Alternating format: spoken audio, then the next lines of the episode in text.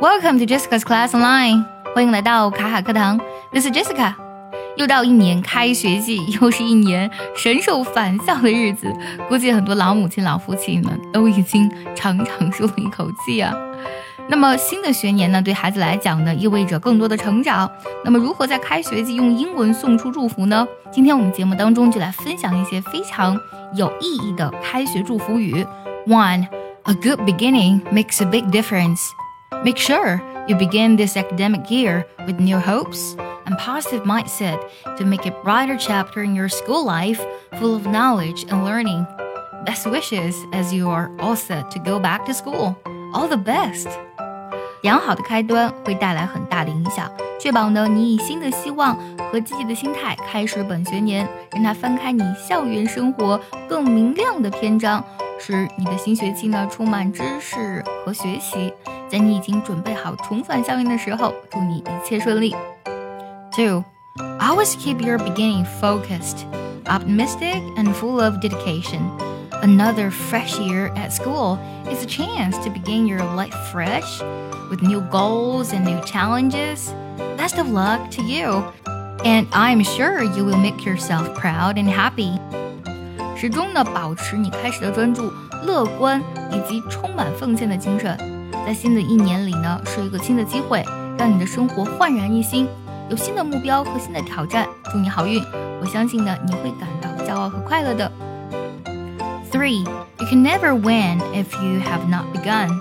Prepare yourself to enter the new academic year, which awaits you with many opportunities to unfold. May you are blessed with high energies and positive mind to work harder and be successful. All the best to you. 如果你还没有开始，你就永远不会赢。为进入新的学年做好准备，新的学年等待着你，你将有很多机会展示自己。愿你充满活力，积极向上，更加努力的学习，取得成功。祝你一切顺利。新的学期，新的希望。如果想要更好的提升自己的英语口语，请微信加 J E S S I C A 六六零零一，也可以点开节目文稿，点击查看，加我的微信哦。